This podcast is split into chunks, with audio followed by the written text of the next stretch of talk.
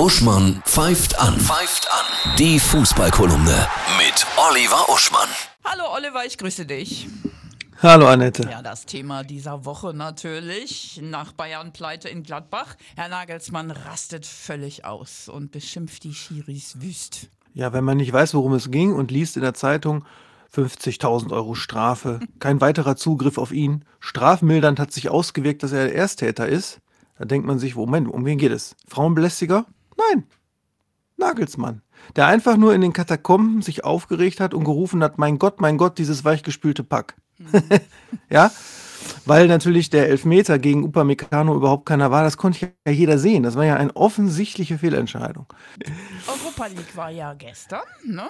Ah, oh, ist das schön. Mhm. Mal, die deutschen Vereine momentan im internationalen Wettbewerb ein Traum. Ja, Union Berlin schlägt zu Hause an der alten Försterei Amsterdam 3 zu 1 weiter.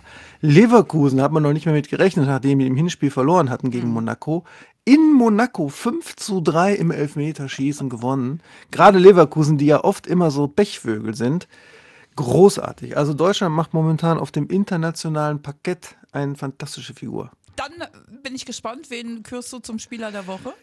Ja, dann nehme ich mir einen von Leverkusen, nämlich den ja immer noch 19 Jahre jungen Wirtz, der ja auch Nationalspieler ist, der da alles gegeben hat, der fünf Minuten vor der 120. Minute ausgewechselt wurde mit, ich habe es nachgeschlagen, äh, Krämpfe in beiden Waden und Oberschenkeln, also wirklich gekämpft bis zum geht nicht mehr, mit den Fans dann gefeiert. Also richtig schön leidenschaftlich, wie Fußball sein soll. Jetzt das Topspiel an diesem Wochenende. Ja, das Topspiel ist im Grunde am Sonntag schon das Vorfinale der Meisterschaft. Mhm. Denn das spielt Bayern gegen Union und die sind ja beide gerade gleich auf. Hätten wir nie gedacht früher, ne? Nee, Wahnsinn. Und insofern natürlich im Grunde eine Meisterschaftsvorentscheidung. Ich wünsche dir ein wundervolles Fußballwochenende. Dir auch.